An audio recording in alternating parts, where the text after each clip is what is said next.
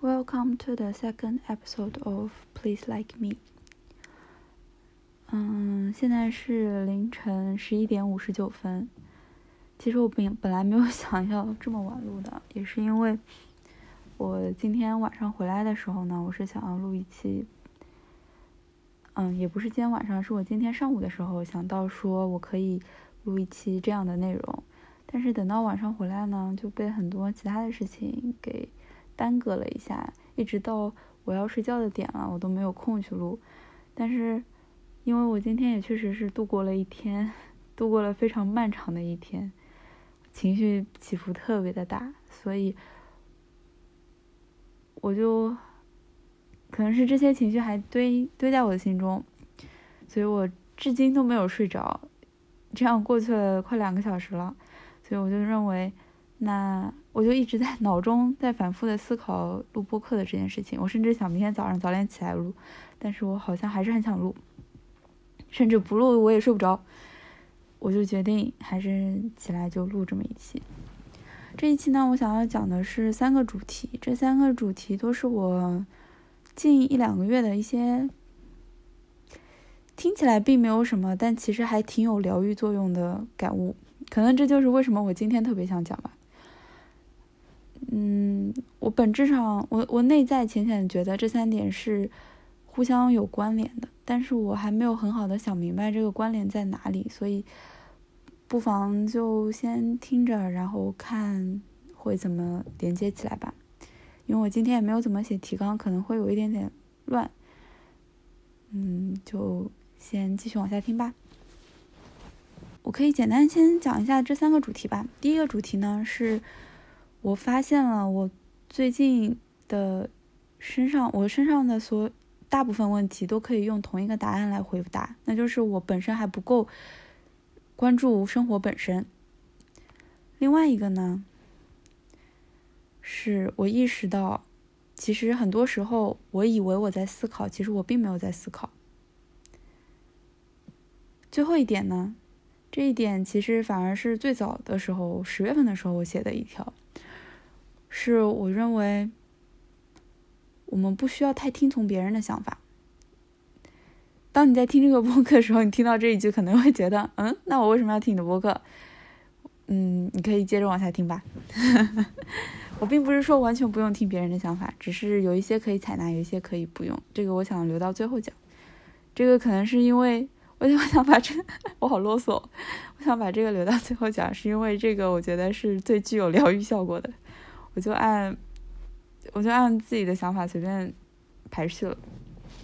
首先呢，我想第一点就是，我发现我自身大部分问题都可以用“还不够关注生活本身”这一个答案来回复。我在微博上写了这条微博的时候呢，我是举了几个例子，其中前两个例子都是和情绪有关的，一个是对自身的情绪，还有一个是对他人的情绪。首先，先讲对自身的情绪。如果要自我暴露一点的话，那可能我还是比较容易焦虑的。比如说今天晚上，我就是因为非常的焦虑，所以没有办法睡着。但是焦虑的时候呢，其实当我什么都不想，就比如我刚刚想要入睡的时候，我尝试放空我的脑子，这个时候其实是最焦虑的。我在我放空的时候呢，我会思考很多事情我没有去完成，没有事情很多事情待完成，有一些事情做的不对。这个是在那个当下，我就会陷入非常强烈的焦虑。我会认为这件事情不做，明天可能，比如说现现在如果我不录这个播客，可能明天我没有这个情绪说，我可能讲的不够好，或者明天我根本就忘记要做这件事情。然后呢，在进行这件事情的时候，焦虑是百分之六十。比如我现在在录这个播客的时候，我会，我还是你你你看，当我讲到这个的时候呢，我就会陷入有有一点紧张。我会认，我会思考，我之后会不会把后面的我这，就是我进行中的时候，这个焦虑是在于，我会担心我讲的是否足够好，之后的内容我是不是会漏掉，会不会有忘掉，会不会有讲的不对的地方，以及我能不能完整的把整个东西全部讲完，可能要直到录完的最后一刻，我才能停止这个进行中的焦虑。当我完成了这一个的时候呢，比如说这个播客，当我完成这个播客呢，我会陷入新的焦虑，是因为我要开始剪辑了。我会担心我这个剪辑的效果好不好，甚至我要先听一遍我这个录音的效果怎么样。但事实上，我是，嗯，但事实上是存在几乎感受不到焦虑的时刻，那就是当我沉浸于内容本身的时候。就像我最开始的时候，我是尝试在进入这个状态，就是只是在讲我的内容，而不是在考虑焦虑本身的时候，我其实是。可以完全投入进去而不思考焦虑，那我就没有焦虑这个感受了。这样听是不是有一点绕？其实有一个概念呢，也是叫做心流。心流也是指当你做某一件事情达到一种人物合一的状态的时候，你就整个人完全投入在做这件事情的状态之中，你就不会感觉到外物，包括你也不会感觉到自我。当你感觉到自我的时候，反而是一种。嗯，按我自己的感受来说，是有一种人是浮在空中的，而不是落在地上的。当你脚踏实地的落在地上的时候，你是感是不会这么焦虑的。好，下一个例子是说，嗯，对，也是指情绪，但是指的是对他人的情绪。这个其实和我之前的和我上一期播客是有一点关系的，就是你对这个人的情绪，你对他人的情绪和对他人的。想法其实某种程度上都是一种自我投射。为什么它会激发你的这个情绪？很大程度上是你本身对某一个事情是存在一些创伤，或者有一些有一些嗯触发的点，才会让你突然产生了某种情绪。当你能直接看到是什么触发了你的情绪，那一个物体的时候。这个情绪其实就会慢慢的消退了。更好有，如果说你能看到那个东西，并且你能想办法去解决这个事情本身的话呢，那你就更加没有那么大的情绪了。这里我其实没有很好的例子，因为我今天，嗯，这里是要讲一个关于事业的，下一个例子是关于事业的，但是其实，嗯。嗯，我最近呢是看了一些关于创业的论文，因为是讲到创业，所以是会有很多关于你要如何。其实，当我们想到创业的时候呢，我们是会认为说，我们需要一个非常精美的想法，这个想法最最好是惊天地泣鬼神。比如说，没有社交网络的时候呢，出现了一个 Facebook，那就是非常天翻地覆的改变。但事实上，在 Facebook 之前呢，也是存在一些这样社交类的网站的，只是 Facebook 的做大做强，让我们误以为好像你必须要有一个非常，嗯，前无古人后无来者的想法才会出，才能够成功，才能够创业。嗯，这里可能岔开要讲一会儿创业，但是其实本质不是要讲创业的问题啊。我最近看的一些论文也是说。当你足够关注生活本身的时候呢，其实这种想法是会这样自然而然的生成的。就比如说，嗯，比较有很多个比较好的方法，其实我就是在这不太不再多赘述了。但其中一点是，当你认真的去观察生活的时候呢，你甚至都不需要仔细的去发现，而你只是去感受的时候，你就会发现。其实生活中有很多部分是让人很难以接受的，也很难以忍受忍受的。在你发现问题的时候呢，那其实你已经找到了你的想法。有一点呢是，嗯，我现在 岔开讲很多，就是关于创业的事情，但其实我待会儿还得绕回来。我先岔出去再讲一下吧。我想到 Program 说的一句话。是说，嗯，你要把自己想象成一个是从未来穿越回过去的人，然后用这样的眼光去审视现在的生活，寻找那些消丢失的东西，the miss missing part。就是说，现在让我们回想一下，如果我们是二十年前的人的话，其实我们是很难想象今天的生活的。我们可以手机支付，然后，嗯。用各种通讯软件聊天，在网上晒自己的生活。但其实呢，同样的，如果是二十年后的我们穿越回今天来看，我们也会认为：天哪，这生活也太也有太多不便利的地方了吧？怎么这个也没有，那个也不行的？用这样的眼光去看待现在的生活，你就会发现，其实很多东西都是会存，都是是值得在未来，是很有可能会在未来存在的。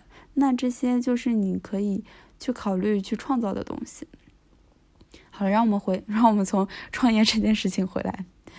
我我今天的重点当然不是要讲创业，是我今天是想要讲的是，当我我再重复一下刚刚说的话，就是当你足够关注生活本身的时候，点那些点子和想法都是随处可见的。就是说，当我们认为我们没有。找不到自己想要追求的事业的时候呢，其实很大的可能性也是因为我们并不足够关注我们的生活。在这里我说的是工，我说的是事业而不是工作。工作和事业的分别就是，有的人想要追求终身的事业，有追追求终终身值值得终身追求的事业，而有的人呢，我们现在俗称的是打工。打工呢，就是我下面要说的工作。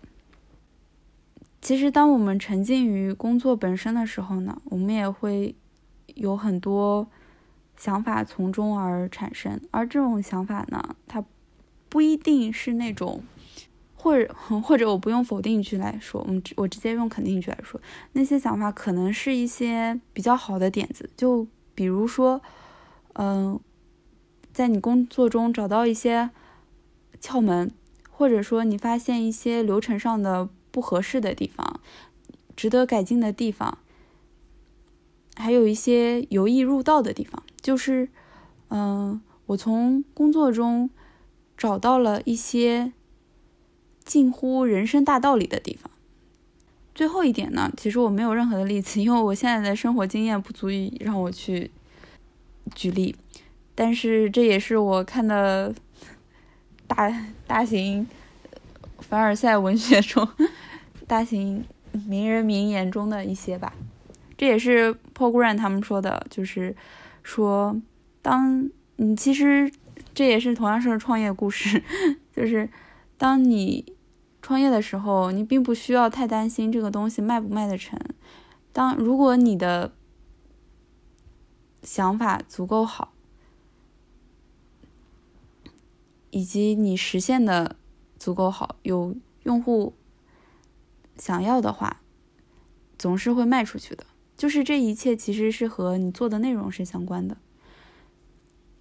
也就是我前者说的关于和事业工作本身是有关的。如果你的工作做的足够好啊，你的事业做的足够好，可能名与利就是会随之而来。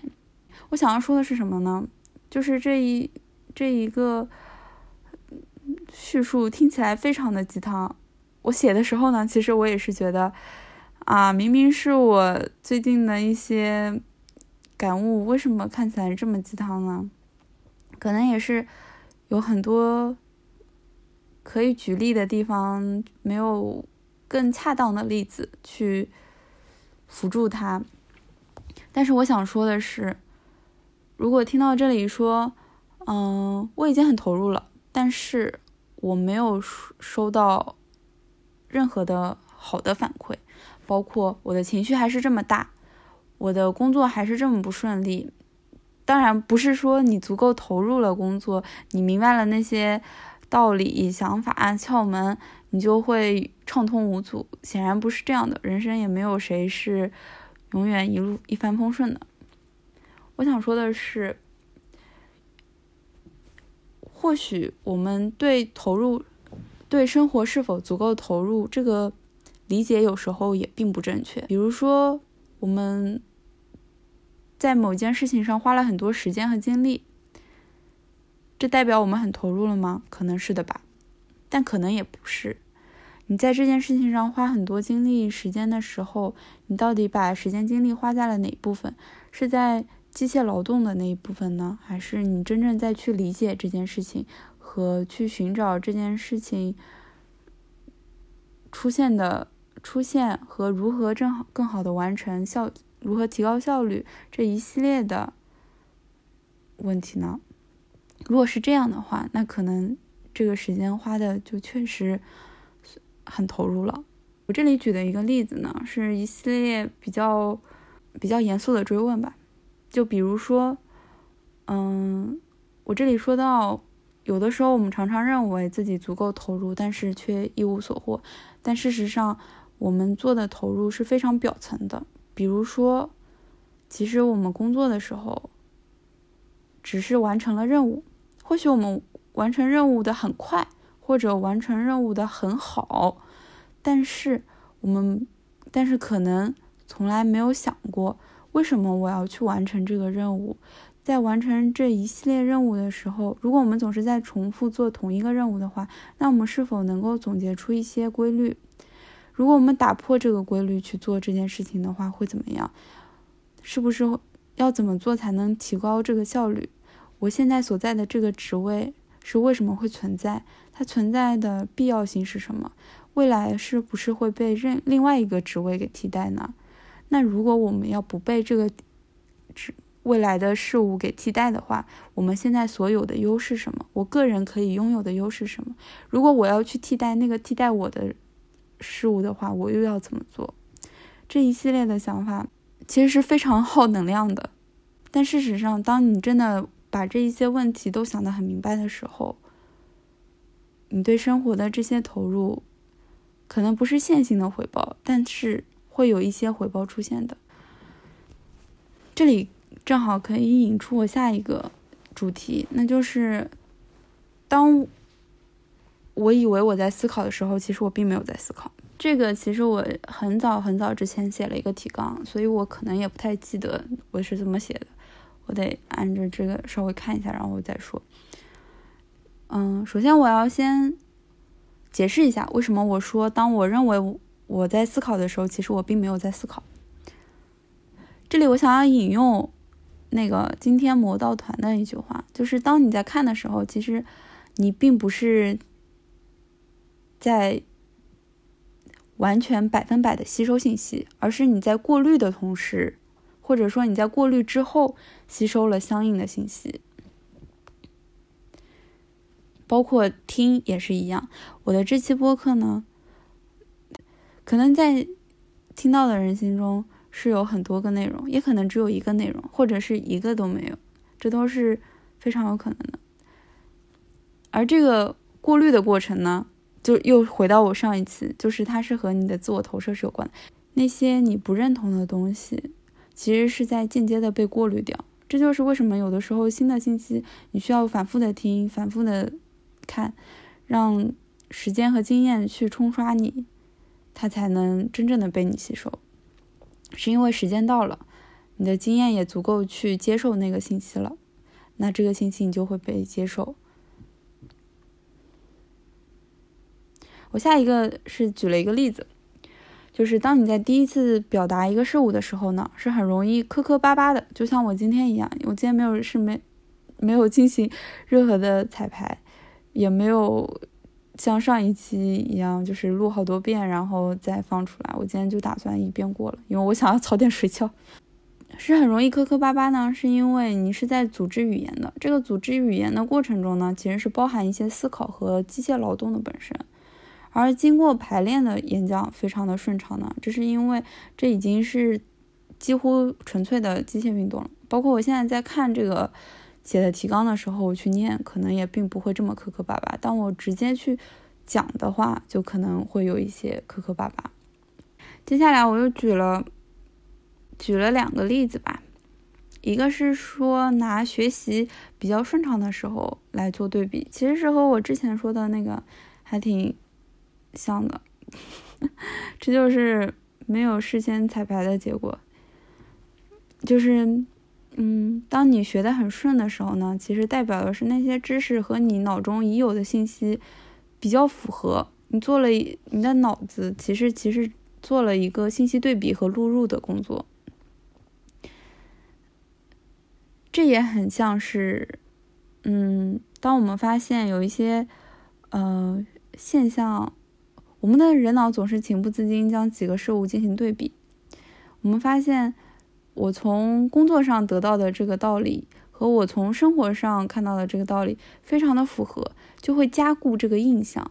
我们做的是一个加固的操作，而不是一个重新把它大量的编写到脑子中的这个操作。这就和人脑和机器脑的区别。人脑呢，总是在做一个嗯寻找规律，然后将这个规律尝试运用到不同的地方的这个操作。而机械脑呢，我说的机械脑就是机器人的脑子，他们是大量的获取大数据，并没有在他们不是没有在这些大数据中将数据一一对比，然后进行一个。嗯，规律的查找是没有这样的操作，他们做的就是大大数据的录入，然后进行深度学习。所以呢，我们总是在寻找一些规律，我们也太我们的基因就是非常习惯于找这些规律。我这里做的一个对比的例子是，当我们学习的时候陷入极度的焦灼之中的时候，其实反而是代表着我们开始进行深度的思考。是因为我们发现这个学习到的这个知识和我们脑中的任何一个知识都不符合，似乎也没有它的某一个规律和我们已有的知识是匹配的，所以呢，我们会陷入一些“嗯，它是对的吗？是这样吗？”这样的一系列思考。当我们对它的信任度达到了某一个层级的时候，可能就会将它录入脑中，也有可能就是录到一个比较。不那么调用的地方，当我们再一次从别的地方看到了相应的、相同的信息的时候，我们就会将它再一次和脑中做对比，找到了，这时候就是第二，就是加固的操作了。这里我又举了一个比较通俗易懂的例子，是说，当你在阅读的时候，即使是一些学习的资料，这些阅读上的障碍呢，其实是远远低于。你突然把整篇文章都翻完，翻到最后突然看到一句关于这个事情你怎么看呢？请你举出一个例子来证明你是否同意这个观点。在那一瞬间，大脑几乎就是宕机的，至少我是这样。这就其实也是代表了你的脑子一直在，虽然是在看这些信息，但其实是做了一个简单的过滤。和扫描的过程，当你看到最后那一句话的时候，这代表你要去深度去理解前面你做扫描和过度过滤的那些文章内容。这个例子让我觉得，其实我们的脑子确实，嗯，并没有时刻保持着高度的思考，它可能是有一些思考浅浅的表层的在思考，但并不是。并不是一直在进行非常深度的思考。我觉得可能下一个应该要推出的是思考是有怎样的好处，所以我们要进行养成思考的好习惯。但事实上，我觉得思考有什么好处，这已经不需要再多加赘述了，所以我直接就跳过这一层，就是说如何养成思考的好习惯。简单来说，就是你要听你的声音，然后去观察自我。这个其实又回到了上一个我讲的那个，你要足够的关注你和生活本身。当你足够的关注的时候，其实一切都会慢慢的浮现出来。具体怎么做呢？我现在分成了以下四点。第一点是，有的时候当你要做某一件事情的时候，比如就是刚刚的例子。你看了一篇文章，文章最后说你怎么看呢？请你举出一个例子来证明你是否同意这个观点。看到这个的时候呢，通常就会想，啊，晚点再做吧，晚点再写这个吧。当这么想的时候，同时也问一下自己，那这个晚一点到底是什么时候？我们需要记一个非常具体的时间，比如明天下午三点。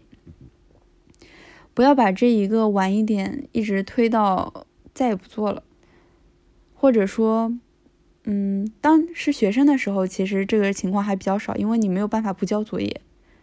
当然，你当然是可以不交作业，但是我的意思是说，当它成为一个作业的时候呢，你就有这种义务要去完成它。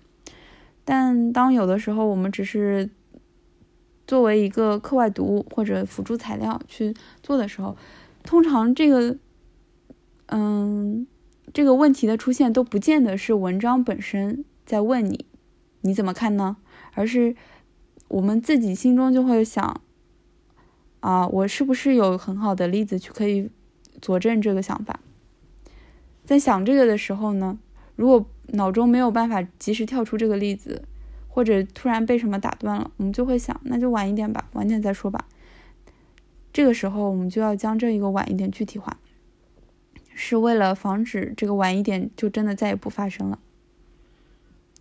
第二点呢？这一点其实也和之前讲的是一样的。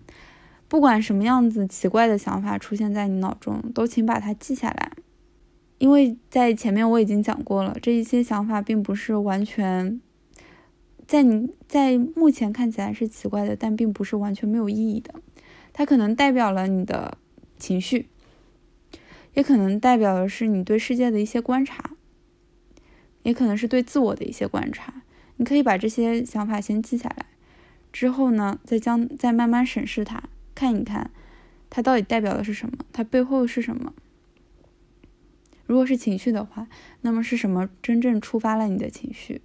如果是你对这个世界的看法的话，那你有没有什么更好的办法可以去改善它呢？第三点，这个是我之前在另一个播客当中听到说。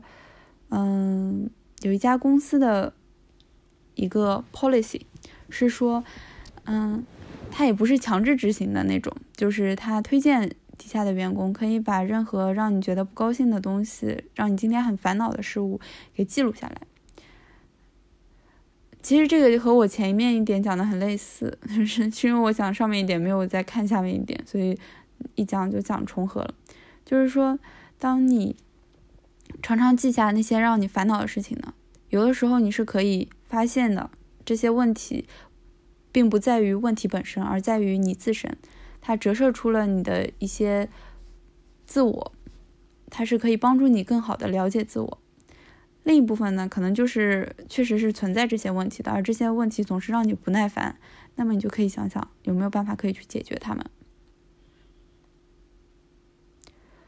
这里我想要岔开说一点，为什么我今天一直在说，嗯，你可以想办法去创造，可以想办法去解决。其实是这个观点呢，其实我之前也在很多本书当中看到，但是第一本让我看到的呢是，嗯，叫做《被讨厌的勇气》，当中是说到每一个人是应该将自己作为这个世界的贡献者来生活，而不是说。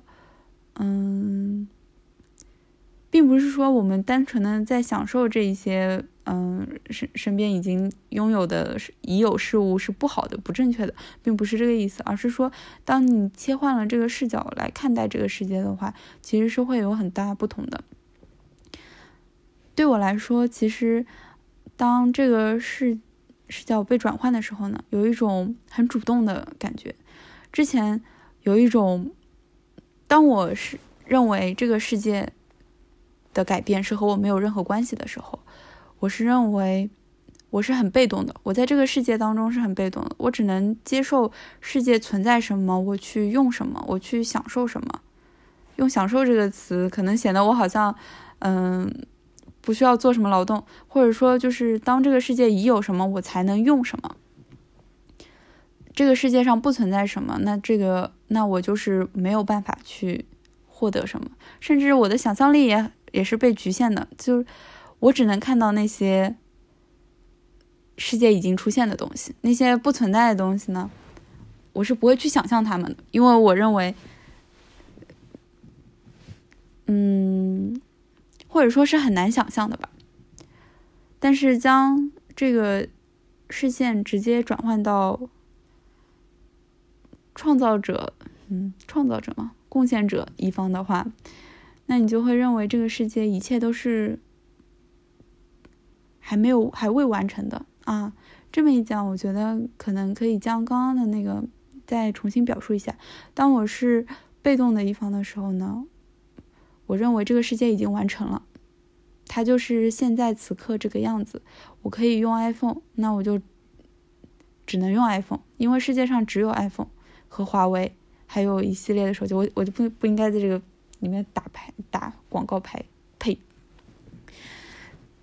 我会认为这个世界上只有一种，只有这一系列的手机，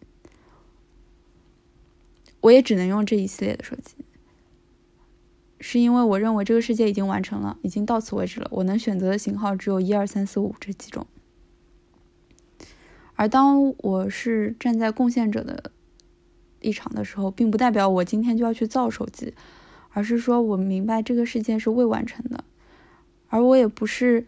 纯粹的在等待的状态，并不是我要等待明天可以出现一款新的手机，我就能用新的手机。当然，我如果我不造手机，我当然也只能等着。我意思是说，我在其他的方面是可以去提供帮助的。这个世界是一个互相在提供帮助的世界，而不是有的人只是在等待被投喂。嗯，我没有说被投喂是不好的，我只是想说，如果我们能。在主动的角度的话，或许世界是会是更好的，可以尝试去感受一下。让我们回回到刚刚的那几点。最后一点呢，是你可以做一些调查，做一些嗯，这些调查呢是关于无论是什么东西，只要是你感兴趣的，你都可以去做一些调研，去了解一下。而这些调研呢，往往都会让你觉得很惊奇。一方面呢，是你会发现世界和你想象的是不一样的。有的时候，这个调研呢，我我想举一个例子是说，嗯，就是有一些产品经理，他们在完成一些产品之前呢，是会在做一个产品之前，他们是会找一些用户做一些调研的。而有的时候呢，他们问客户，问问用户，你是不是会比较，嗯，你喜欢的是这个红色的图标还是黑色图标？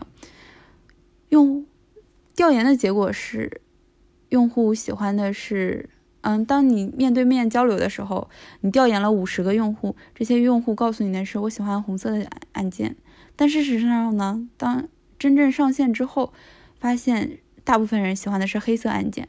这只是一个，嗯，举例，并不是说所有的调研都是不准的，或者说是假的。我想要说的是，有的时候我们只是将眼光局限在五十个人的时候呢，我们会认为是的，世界就是五十个人想象的那样，大家都喜欢红色的按键。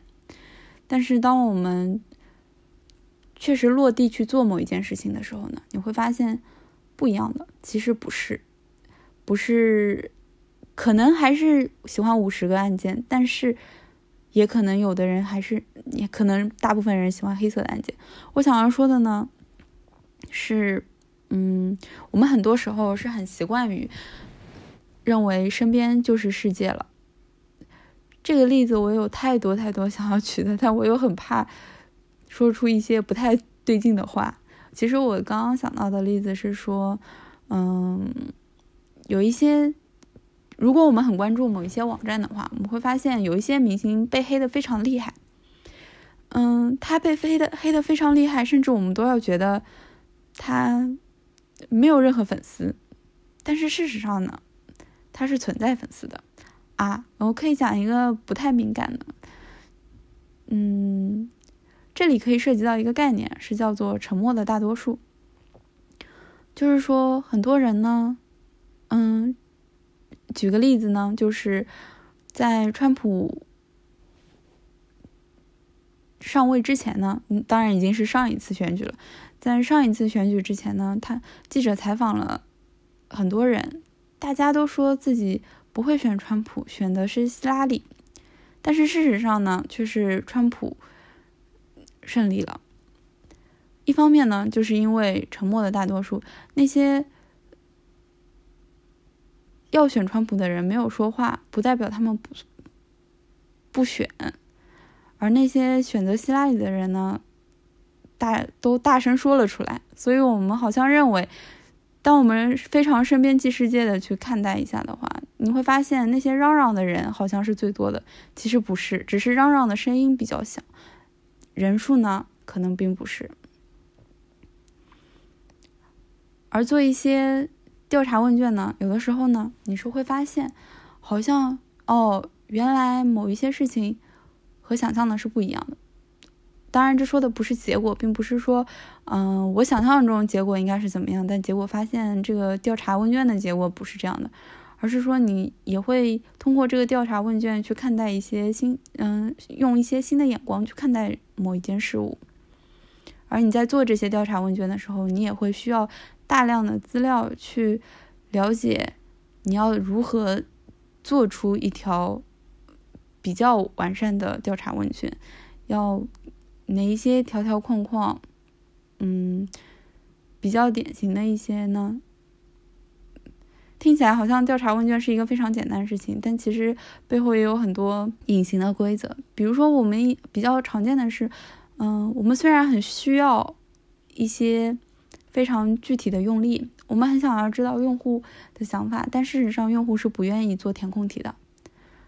还有一点呢是，如果我们非常了解，已经非常了解用户不用做、不喜欢做填填空题这一项呢，那还有一点呢是可能是比较稍微会有一些陌生的，那就是其实大部分的选择题是有引导性的，它是有一些偏向性的。嗯，比如说当你问说。你会玩这款产品吗？用户很有可能就是比较偏向于去选择会。我当然不是说所有人都选选择会，但是他们心中会有一些些偏向，就会选择会。而比较好的问法是你是否会选择这款产品？当是和否都出现在问题当中的时候呢，就没有这么强大的偏向性。但事实上，如果是这个游戏厂商本身出款的。问卷的话，那就可能还是同样的例，同样的结果。我最后想说的一点呢，是我之前说了四种方法，嗯，听起来呢好像是这么回事儿，又不不知道真的怎么样。我的我的经验来看呢，你只要尝试了一次，你就会明白，其实，嗯，其实偶尔动动脑子真的不错，就是你需要一些这样的体验。让你觉得啊，人是真实的在思考的，而我是真的可以得出一些结论的。好，最后要回到一个，嗯，这是一个，其实我还挺喜欢这个，这个，嗯，想法还是什么？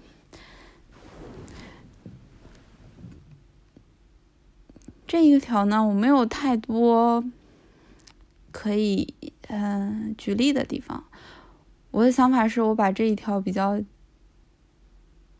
慢的念一下。虽然我现在语速已经足够慢了，但我想要把它把这一段就直接这么念一遍，然后让时间来时间和经验来冲刷你们，冲刷我们。我今年的最大的感悟之一，大部分人都在有意识无意识的追求形而上学。可能是对自己人生的低掌控感太过惊慌，所以总是抱希望于得知世界的本源和终极解决方案，但又常常是病急乱投医，随便逮着谁的一些话就去相信。（括号）所以呢，鸡汤文和毒鸡汤才能冲出一片市场。（括号完）总是期待别人给出一个答案，指出一条明路。告诉一个结果，几乎没有帮助，因为每个人每个阶段都只经历了一次。事实上，每个人都困惑，即使是被定义为最成功的人，也不是因为走了绝对正确的路而成功的。这一年，我常常提醒自己，每个人都是很困惑的，而这一点却帮了我不少。晚安，下次再见。